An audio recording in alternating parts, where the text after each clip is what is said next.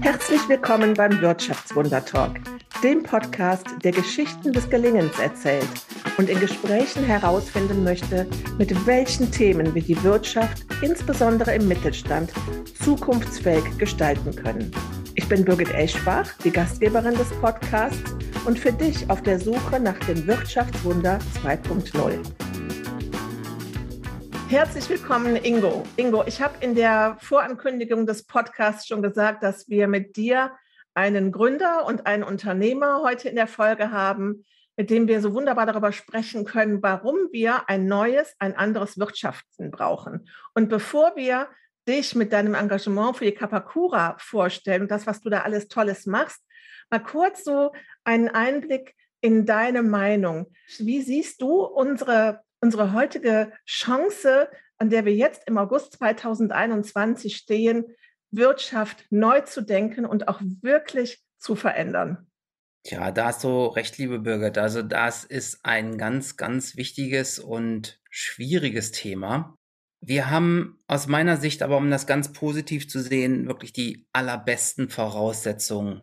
Denn ich glaube, inzwischen haben die allermeisten Menschen verstanden, wo wirklich der Schuh drückt und haben verstanden, wo in ihren eigenen Unternehmen, in ihrem eigenen Umfeld Dinge einfach anders gemacht werden müssen als in der Vergangenheit. Und wir haben, glaube ich, auch alle verstanden, dass es nicht nur um das Arbeiten selber geht, sondern einfach auch um die Frage, wie wir leben wollen.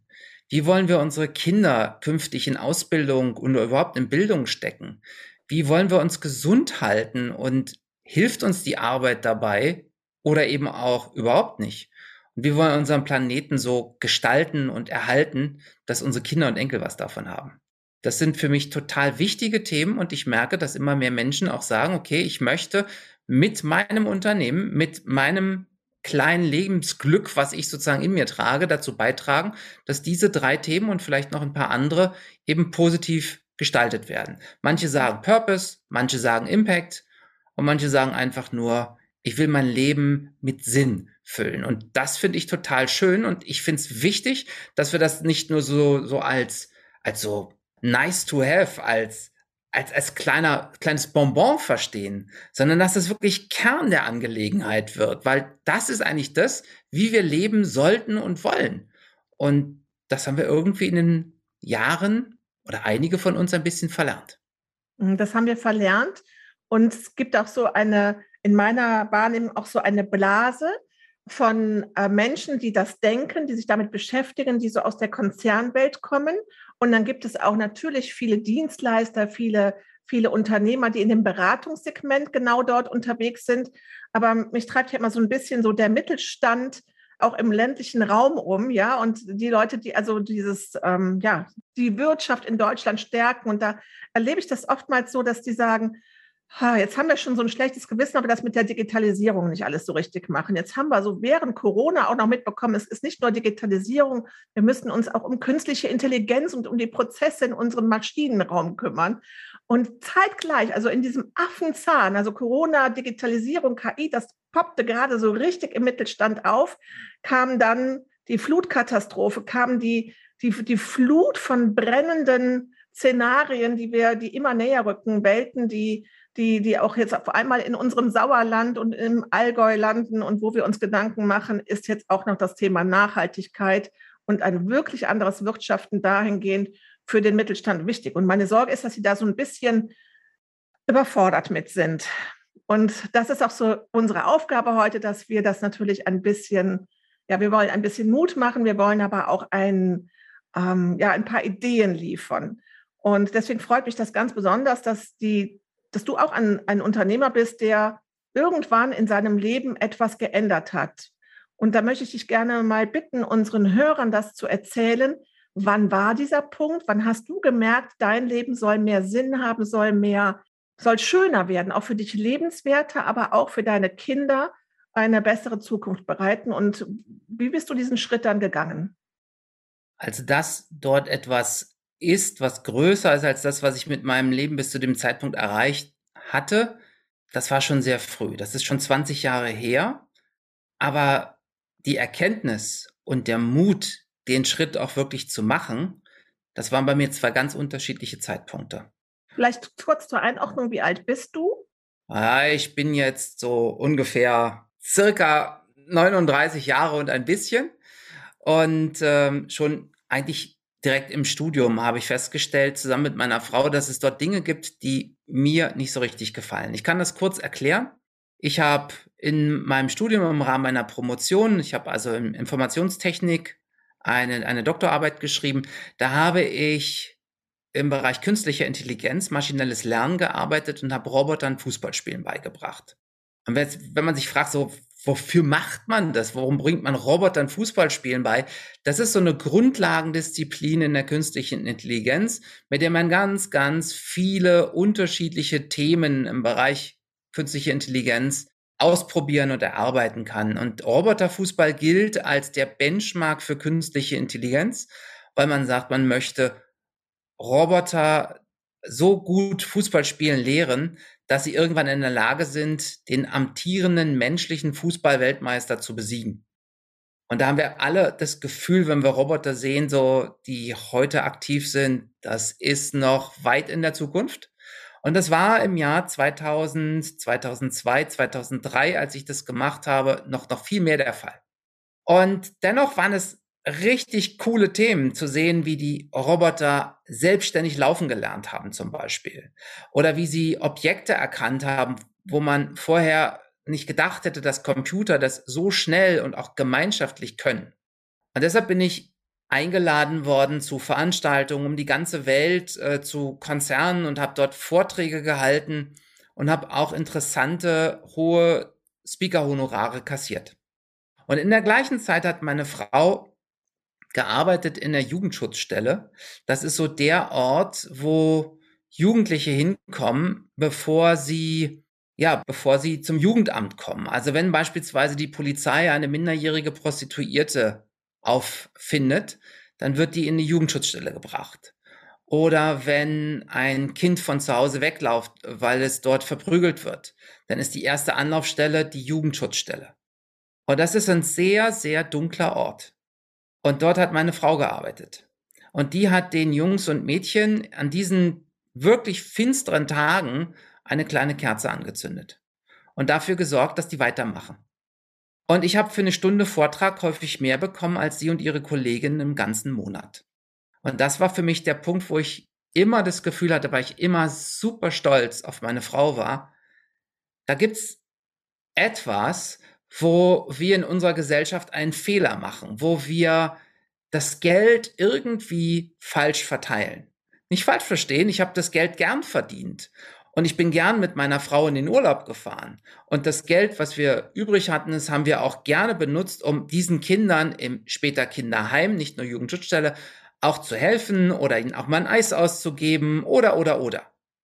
Aber irgendwie war das, da war was falsch. Und es hat lange in uns gegärt. Wir wollten etwas anders machen. Wir wollten etwas Sinnvolleres tun, als einfach nur unser Leben zu leben.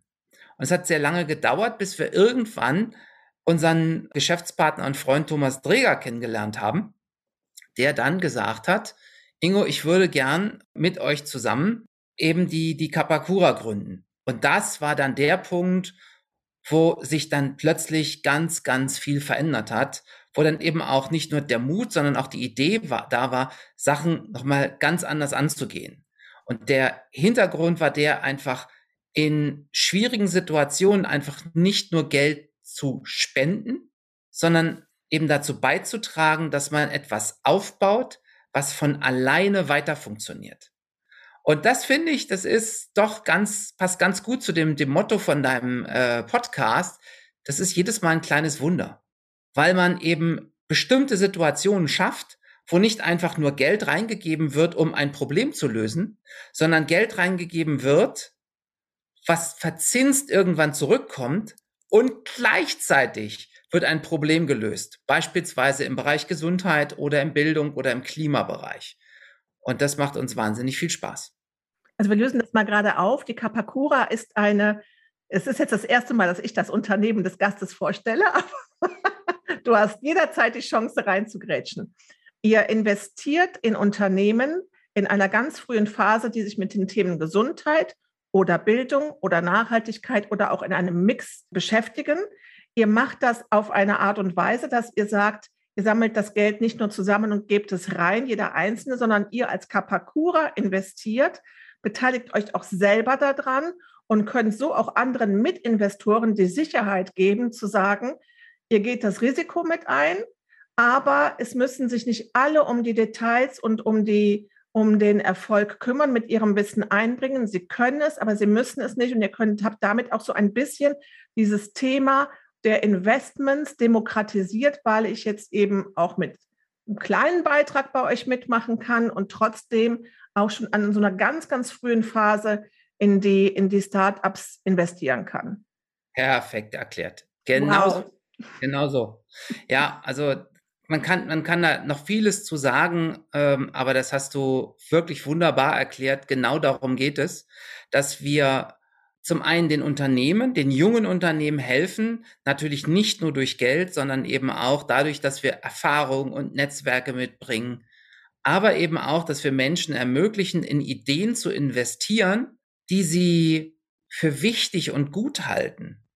Denn es ist für viele Menschen überhaupt nicht möglich, in Startups oder junge Unternehmen zu investieren, weil ihnen entweder das Know-how fehlt oder das Kapital fehlt oder die Zeit, sich um diese ähm, Beteiligung zu kümmern, weil das läuft halt anders als an der Börse ab. Mhm. Und dennoch ist vielen Leuten spätestens seit die Höhle der Löwen klar, dass das ein sehr interessantes und lukratives Ding sein kann. Aber uns geht es nicht nur darum, dass es lukrativ ist, sondern uns geht es vor allen Dingen darum, dass wir solche Unternehmen unterstützen, die eben ganz bewusst einen positiven Unterschied in der Zukunftsgestaltung machen wollen. Die sagen, beispielsweise Demenz ist so eine so furchtbare Krankheit oder die Pflege von demenzkranken Angehörigen ist so schwierig, da muss es doch etwas geben, was es besser macht. Oder die sagen ähm, im Bereich im, im, im Bereich Bildung, das ist dieses Bulimie-Lernen, das ist so furchtbar. Dieses Lernkarten aufschreiben, es wäre doch viel schlauer, wenn es eine Software gäbe, die in der Lage ist, aus einem Text genau die Dinge herauszufinden, die ich lernen will, weil die Software mich kennt. Und damit das Lernen nicht nur effektiv, sondern auch angenehmer macht und individueller und so weiter und so weiter. Also viele, viele tolle, wunderschöne Ideen. Und die müssen natürlich alle ähm, inhaltlich geprüft werden, aber genau dort wollen wir ansetzen. Und das tun wir auch seit inzwischen über zwei Jahren und kriegen eine immer größere Zahl von, von Startups, die wir ganz positiv sich jetzt auch äh, sich entwickeln sehen, aber eben auch mehr und mehr, wir nennen sie Co-Investorinnen und Co-Investoren, die mit uns gemeinsam eben in diese Startups investieren können. Was mir bei euch so unglaublich gut gefällt, und das ist nur ein erster Eindruck, den kriegt man aber, ja, das ist ja immer das Tolle, dieser erste Eindruck, ja. Das gibt ja so ein gutes Gefühl. Und der erste Eindruck bei euch ist, ihr verkauft den Co-Investoren auf eurer Seite keine Rendite, sondern ihr verkauft, äh, ich sag mal, Trüffel. Weil ihr stellt so, ihr seid wie so Trüffelschweine und ihr stellt diese Unternehmen, die ihr ausgewählt habt, wie so ein wunderbares Sortiment vor in so einem Kaufmannsladen und beschreibt die. Und dann denkt man jedes Mal, oh ja, da möchte ich mitmachen und da möchte ich mitmachen und da möchte ich mitmachen. Ich habe keine einzige Zahl gefunden bei möglicherweise, wenn man bei euch tief taucht, findet man da was. Aber es ist erstmal so ein Eindruck, der einem das Gefühl gibt, es geht euch wirklich um die Unternehmen und um die Themen, die diese Menschen da umtreibt. Und das hat es für mich sehr, sehr sympathisch gemacht. Vielen Dank. Also es geht uns wirklich darum, dass wir diesen, diesen Nachhaltigkeitsgedanken auch wirklich leben. Und auf der anderen Seite, äh, es, es gibt ja genügend auch attraktive Kapitalanlagen. Aber um da an der Stelle auch ganz offen und ehrlich zu sein, wir machen das natürlich auch, um Geld zu verdienen. Wir machen das nicht wie eine Stiftung, die sagt, wir haben hier sechs, sieben, acht, neun, zehn Projekte und die wollen wir unterstützen, sondern unser Portfolio hat im letzten Jahr, äh, zum Jahresabschluss, haben wir festgestellt, unsere Unternehmen sind im Schnitt um über 20 Prozent pro Jahr gewachsen. Da würde ich sagen, das ist bis zum jetzigen Zeitpunkt eine sehr attraktive auch Geldanlage. Aber das, das steht nicht im Mittelpunkt, äh, sondern es steht im Mittelpunkt, dass man mit dem Kapital, was man anlegt, einen Unterschied machen möchte. und dass äh, es wichtig ist, dass man eben auch junge und lokale, regionale Unternehmen unterstützen kann.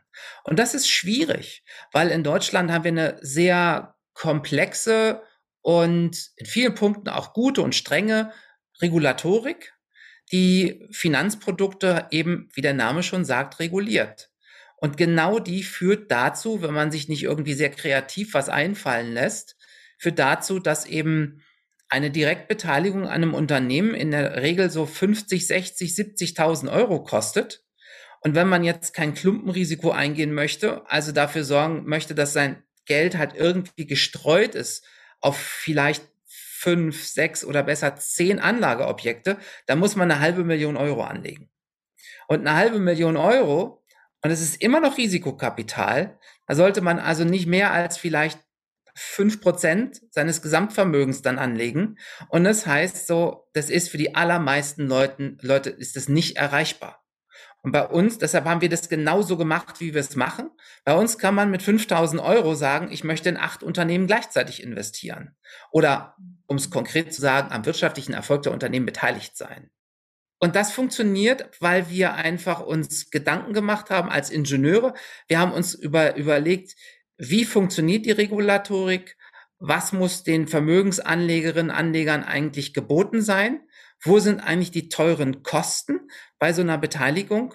Und wie kriegt man sie durch Digitalisierung einfach nach unten? Und zwar massiv nach unten. Und dann haben wir uns damit beschäftigt, haben das dann bei Bundesaufsichtsbehörde für Finanzen eingereicht und haben gefragt, ob das jetzt wirklich eine nicht genehmigungspflichtige Vermögensanlage ist oder wie die das sehen und haben mit großer Freude eben zur Kenntnis genommen, dass es nicht genehmigungspflichtig ist und dass das, was wir uns überlegt haben, dort mit offenbar ähm, ja ganz, ganz positiv aufgenommen worden ist. Und unsere Investorinnen und Investoren freut es und die Startups auch. Wir verlinken das natürlich und auch die Projekte, die, die ihr da äh, unterstützt und in die ihr investiert, die sind ja, die sind vielfältig. Du hast gerade schon gesagt, ne, es kommt so aus dem Thema Gesundheit, es kommt aus dem Thema Bildung, Nachhaltigkeit. Du hast das Demenzbeispiel gebracht. Es gibt noch ein anderes äh, Klavierspielen, Klavierspielen lernen. Es gibt ganz viele Beispiele, die ihr auf der Website auch findet. Mich würde jetzt, äh, ich würde da gerne noch mehr drüber sprechen, auch über die Unternehmer, weil ich finde, das ist immer so das Herzstück dran. Aber mich würde jetzt nochmal interessieren, ihr habt ja in diesem Prozess, und um das machen zu können, nutzt ihr ja auch die künstliche Intelligenz. Das ist ja auch so etwas, wo du herkommst. Du hast es gerade erzählt, äh, der Fußballspielende Roboter. Ähm, wie hat das was, was für einen Einfluss hat das bei der Kapakura gehabt und was macht euch da, wo hilft euch die, die künstliche Intelligenz bei eurem Engagement? Ja, die, das, das Schwierige bei den, den Startups ist einfach nicht nur eine, ein, ein Unternehmen zu finden, was eine gute Idee hat. Das, das glaubt man vielleicht, wenn man sich mit der Materie noch nicht so sehr auseinandergesetzt hat. Mensch, das sind gute Leute, die eine gute Idee haben. Mensch, auf die Idee hätte ich auch kommen können. Und daraus ist jetzt ein millionenschweres Unternehmen geworden.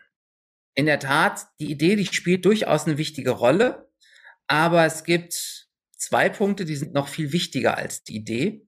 Das eine ist, ist das Team. Also wie leistungsfähig ist das Team, welche Traktion, also wie äh, erfolgreich äh, kann das Team eben agieren und wie schnell kann es sozusagen Ideen umsetzen in, in, in ernsthafte Prozesse und wie wandlungsfähig kann mit diesem Team das Unternehmen sein.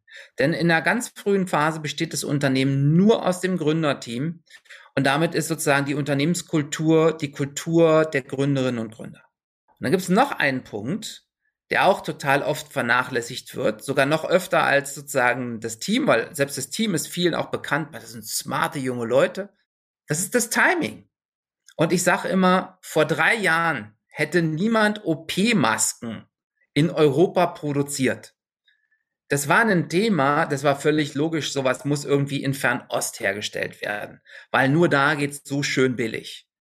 Und vor anderthalb Jahren sah die Sache ganz anders aus. Jedes Land in Europa wollte eine eigene OP-Maskenproduktion. Und viele haben sogar gesagt, wir wollen das jetzt festschreiben, dass bestimmte medizinische Güter auf jeden Fall lokal produziert werden.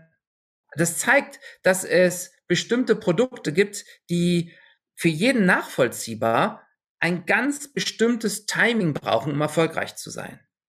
Und wenn man sich das überlegt, dann gibt es das für viele Produkte. Die Gummiproduktion beispielsweise, die kriegt einen riesen Boom, als die ersten Automobile auf den Markt kamen. Oder ähm, die Zigarettenproduktion, die ist eingebrochen, nachdem viele Länder gesagt haben, hm, wir müssen mal schauen, das hat irgendwie gesundheitliche Auswirkungen und haben dann die Werbung eingeschränkt. Und dieses Timing von einer Idee messbar zu machen, ein Gefühl dafür zu entwickeln, wird sich das Unternehmen positiv oder nicht so positiv entwickeln. Hängt also von fünf Faktoren ab. Idee, Timing, Team, Geschäftsmodell und der strategische Fit zum Investor. Und damit ist gemeint, als Investoren gibt man ja nicht nur Kapital rein, sondern auch noch ein bisschen mehr. Zu wem kann ich Kontakte machen? Womit kenne ich mich selbst aus? Wo habe ich Erfahrungen? Wo kenne ich Zulieferer und Netzwerke? Und du sagtest so gerade so, so, so nett, ja, das ist so ein bisschen wie so Trüffelschwein. Ja, es geht aber nicht darum, sozusagen den größten Trüffel zu finden, sondern an der Stelle geht es darum, das Unternehmen wie ein Puzzleteil zu finden, was perfekt zu mir passt, was mit dem, was ich kann, sich ideal ergänzt. Und Dafür das, nutzt ihr dann jetzt künstliche Intelligenz, um diese Punkte am optimalsten zusammenzufinden? Exakt, exakt. Und wie wir, macht ihr das? Ja, wir nutzen ähm, unsere Algorithmen, um zum einen die Daten, die wir von den Gründerinnen und Gründern bekommen, zu analysieren. Und zusätzlich erweitern wir diese Daten von den Gründerinnen und Gründern um weitere Informationen. Beispielsweise bekommt man aus bestimmten Datenbanken wie Traction, PitchBook, Crunchbase, Handelsregister und so weiter. Also es gibt so verschiedene Datenbanken, wo man Daten über Unternehmen herausfinden kann. Dann gibt es Informationen, beispielsweise Google Trends. Da kann man schauen, wie entwickelt sich äh, die Nachfrage nach einem bestimmten Suchwort. Oder äh, Google AdWords. Wie hat sich der Preis für ein bestimmtes Suchwort im, Vergla ähm, im zeitlichen Verlauf entwickelt?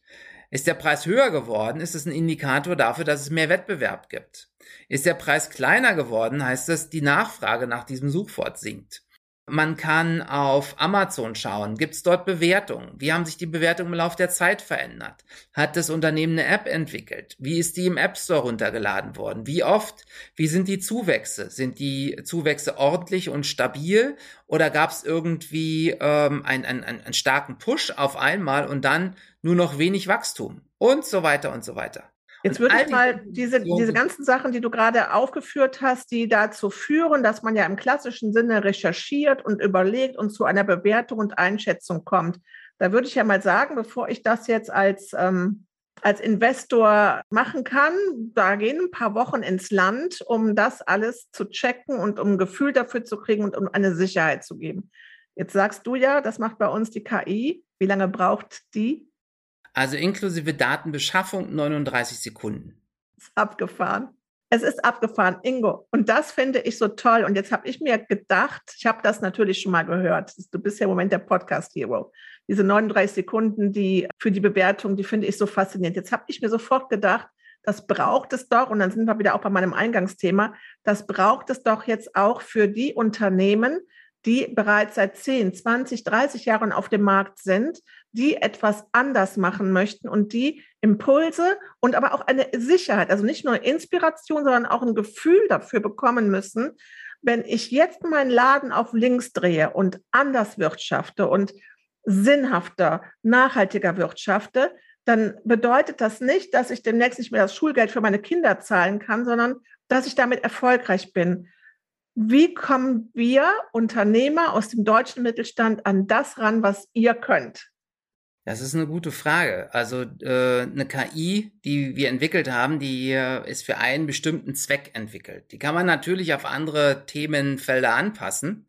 Und tatsächlich sind die Algorithmen, die wir da verwenden, überhaupt nicht besonders oder kompliziert, sondern es ist eher, sagen wir mal, die die grundsätzliche Idee und die Datenmenge, die wir beschafft haben und die Trainingsverfahren, die wir angewendet haben. Aber die Algorithmen selber, die sind heutzutage ja glücklicherweise für jedermann und jede Frau zugänglich.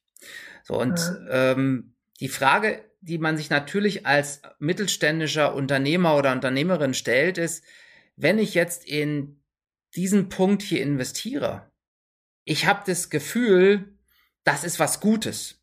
Aber bin ich dabei eigentlich nur betriebsblind und übersehe etwas, was jemand von außen sehen würde?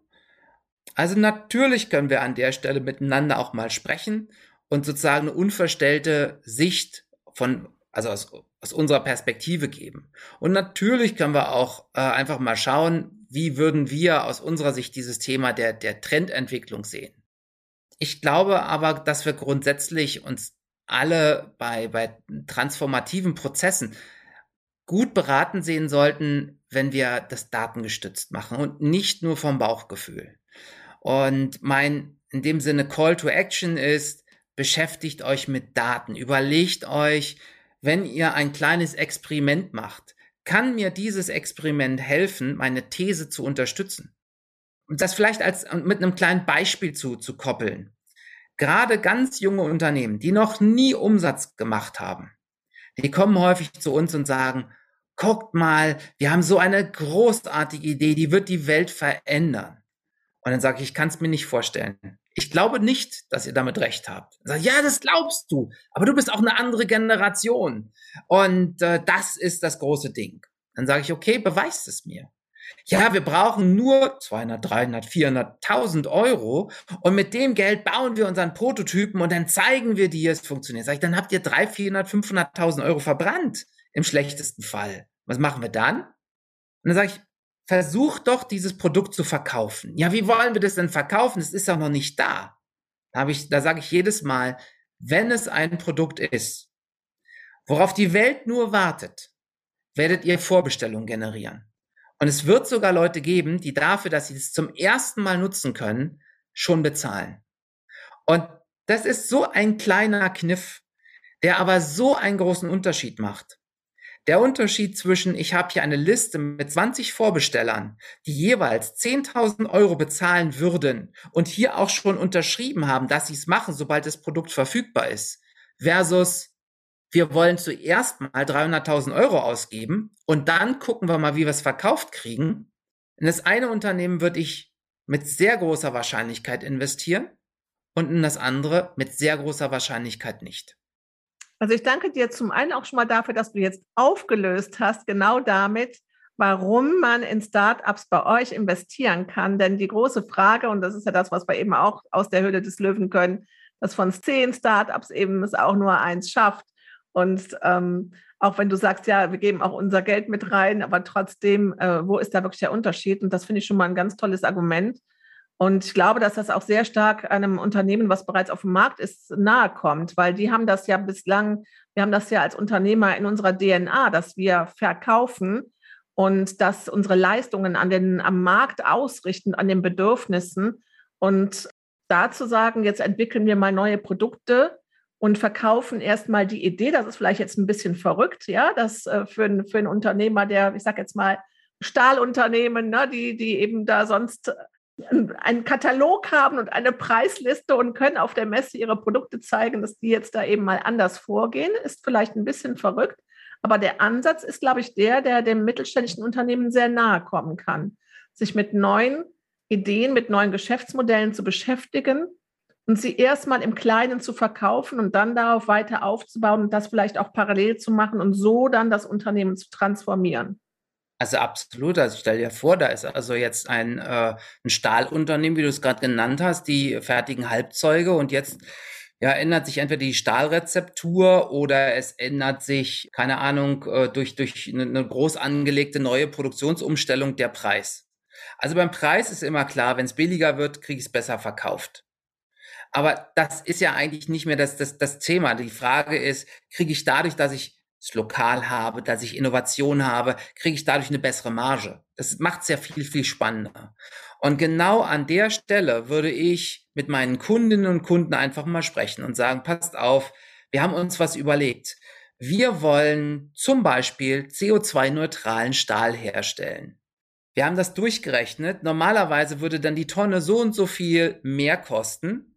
Und wir haben hier ein ganz bestimmtes Verfahren, und damit haben wir im Prinzip den CO2-Preis sozusagen halbiert. Äh, dadurch kostet der CO2-neutrale Stahl XYZ. Frage. Ist es für euch attraktiv? Wäre das für euch interessant? Lasst uns gemeinsam gucken, welche Kundengruppen wir aufschließen können als Mittelstand hier aus Deutschland gemeinsam und gegen zum Beispiel größere ähm, Stahlkonzerne international irgendwie anstinken können. So würde ich an der Stelle immer vorgehen. Und da glaube ich, da, da, da ist es ganz wichtig, mit dem Kunden zu sprechen und ihm zu erklären, was ist sozusagen der Mehrwert. Und es geht nicht darum, mein Produkt ist billiger. Die Zeit ist, glaube ich, ziemlich vorbei, sondern die Frage ist, welchen Mehrwert hat der Kunde, der Endkunde, der Konsument? Welchen äh, Mehrwert haben meine Partner davon? Und wirklich genau zu verstehen, wie ticken meine Partner? Was können die damit anfangen?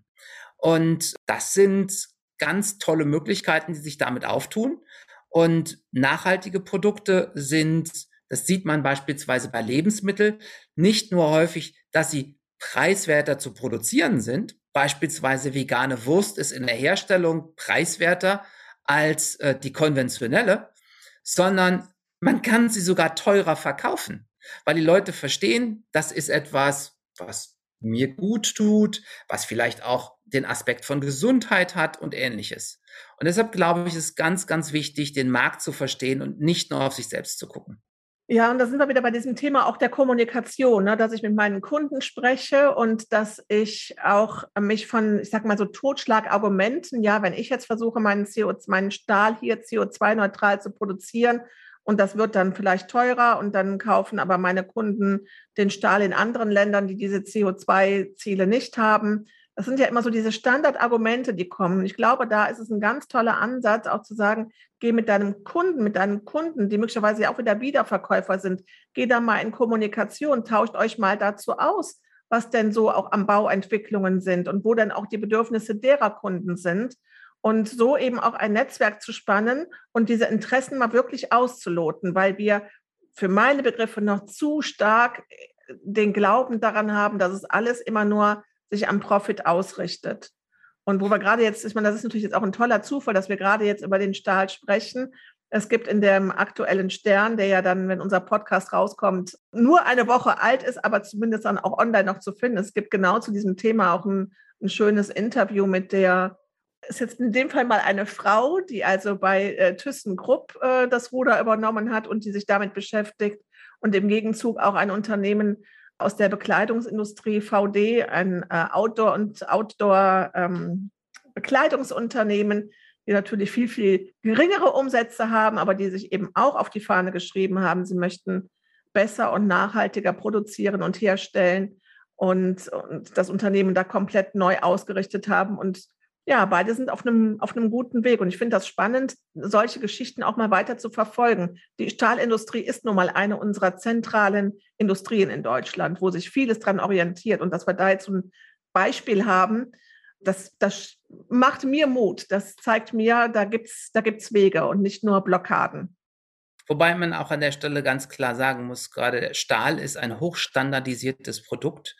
Und das ist da ganz besonders schwierig, ähm, weil er so einfach oder ja einfach austauschbar erscheint, da besonders rieseninnovative Lösungen zu finden. Aber ich bin auch fest davon überzeugt, das geht, mhm. weil sich eben die Klienten, die Kunden am Ende eben auch ähm, umorientieren. Und mhm. gerade bei den Stahlkonzernen, da gibt es zum Beispiel, genau wie bei anderen großen DAX-Konzernen, ähm, ist das Thema, kriegen die ja auch Geld, weil sie von äh, oder sie, weil ihre größten Aktionäre, das sind Fonds oder Banken. Und die wiederum, die werden gemanagt nach bestimmten Nachhaltigkeitskriterien, die immer stärker und wichtiger werden. Und die nicht vorhandene Nachhaltigkeit eines Unternehmens wird, wenn sie es heute nicht schon ist, dazu führen, dass das Unternehmen in eine andere Risikoklasse kommt. Und das wiederum wird dazu führen, dass es für das Unternehmen teurer wird, sich Geld am freien Markt zu besorgen. Und dieser Druck, der sozusagen ins System von außen ganz bewusst politisch aufgeprägt ist, der wird zwingend dazu führen, dass sich auch die großen Unternehmen, die mit Nachhaltigkeit bisher nichts am Hut hatten, sich mit Nachhaltigkeit beschäftigen müssen. Da findet allerdings auch sehr viel sogenannte Greenwashing statt, dass also Dinge getan werden und dann wird nach außen gesagt, so Mensch, wir machen ja aber so viele tolle Sachen für die Umwelt und eigentlich sind die, naja, nicht wirklich gut und nachhaltig. Und deshalb ist es für uns ganz besonders wichtig, dass das, das was du vorhin sagtest, als du über unsere Website und unsere Startups gesprochen hast, es ist uns ganz wichtig, jedes Unternehmen auch vorzustellen und darzustellen, warum wollen die Gründerinnen und Gründer genau das tun und warum äh, glauben wir, dass, dass diese, diese Dinge sich ja auch auch über sozusagen die Idee hinaus im, im Unternehmen positiv auswirken werden. Und das ist wiederum verglichen mit mittelständischen Unternehmen, inhabergeführten Familienunternehmen auch wieder ganz ähnlich, weil da sind es eben auch die Führungskräfte, die Inhaber, die ja, die, die, die Gesellschafter, denen das Unternehmen gehört, die sagen, wir möchten unser Unternehmen einfach auch für die nächste Generation erhalten. Oder wir wollen dafür sorgen, dass unsere Mitarbeiter für die Verantwortung übernommen haben, dass die auch in der Zukunft noch einen Job hier in Deutschland haben und so weiter und so weiter. Also da gibt es sehr viele Parallelen. Ingo, ich könnte über dieses Thema jetzt mit dir noch Wochen sprechen. Wir zwei werden das auf jeden Fall fortsetzen. Das haben wir uns ja schon vorgenommen. Ich möchte aber gerne auch ähm, diesen Dialog fortsetzen mit, mit dem Mittelstand, mit den Unternehmen und auch mit den Startups. Und ich würde gerne jetzt aus diesem Podcast heraus ähm, einmal überlegen, auch die Zuhörer einladen, dass wir uns da mal Gedanken zu machen können, wie wir in einen Austausch kommen, dass die Startups, die du in die du investierst, wie wir die und deren Ideen und Intentionen, wie wir die mit dem Mittelstand ja in einen Austausch bringen. Es gibt ja so wunderbare Initiativen und Digital Hubs, wo es darum geht, wie lernt der bestehende Mittelstand von den Start-ups, wie Digitalisierung geht, wie KI geht und was so die Intentionen sind. Und ich glaube, dass wir da rauskommen müssen aus diesen, aus diesen Digital Hubs in den Metropolregionen, wo dieser Austausch gefördert wird von Technologiezentren etc., sondern wo wir vielleicht auch mal zu dir, du sitzt in, im Rheinland, in, in Loma mit deinem Unternehmen, wo wir da vielleicht auch mal die Unternehmen einladen, aus der Region in diesen Austausch zu gehen und zu schauen, was, wie, wie könnte uns dieser nachhaltige Wandel in den Geschäftsprozessen gelingen, als Inspirationsquelle, als ähm, Austausch und als, ja, um das, um da eben auch das Gelingen äh, zu schaffen. Also definitiv, das ist für mich auch ein ganz wichtiges Thema. Das liegt mir sehr am Herzen. Wir haben beispielsweise ein Unternehmen, was sich damit beschäftigt, die Zettelwirtschaft im Mittelstand abzuschalten und dafür zu sorgen, dass mit Hilfe von Digitalisierung und KI-Methoden einfach die Prozesse einfacher, schlauer, schlanker, leichter dokumentiert sind.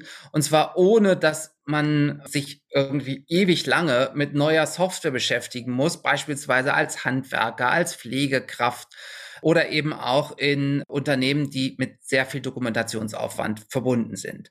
Das ist zum Beispiel ein Thema, das das beschäftigt und begeistert mich total, weil mit jedem Blatt Papier, was wir einsparen, ist gefühlt für mich immer so ein Stück weit ein bisschen Natur erhalten geblieben, weil wir eben keine Bäume dafür brauchen, ähm, um einfach aus dem Papier zu machen, was am Ende sowieso eingescannt wird.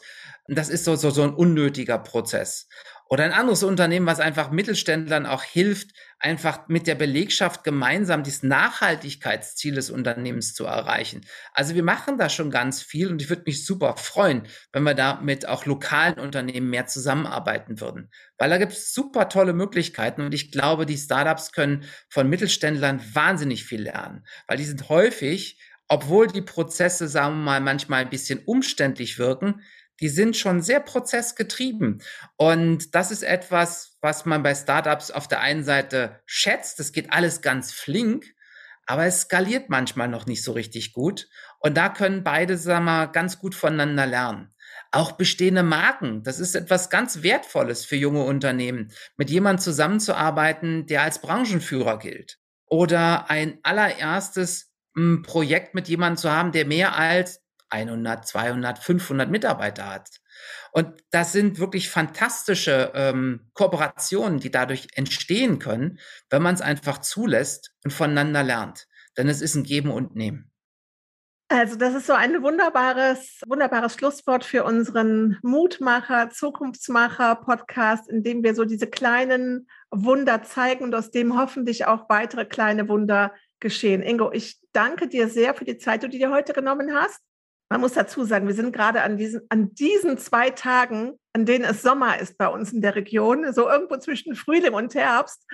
Es scheint die Sonne, es ist blauer Himmel, es ist Biergartenwetter. Wir zwei verabschieden uns jetzt auf ein Bier in den, in den Sommerabend. Ganz herzlichen Dank, dass du mein Gast warst. Es hat mir eine Riesenfreude gemacht, liebe Birgit. Gerne wieder. Wenn du erste kleine Wunder kennst oder selbst eins bist, dann melde dich gerne bei mir. Ich bin seit 2020 unterwegs auf einer Wirtschaftswundertour in allen Regionen Deutschlands und stelle in meinen Vorträgen gerne die wichtigen Transformationen in Richtung Neoökologie vor.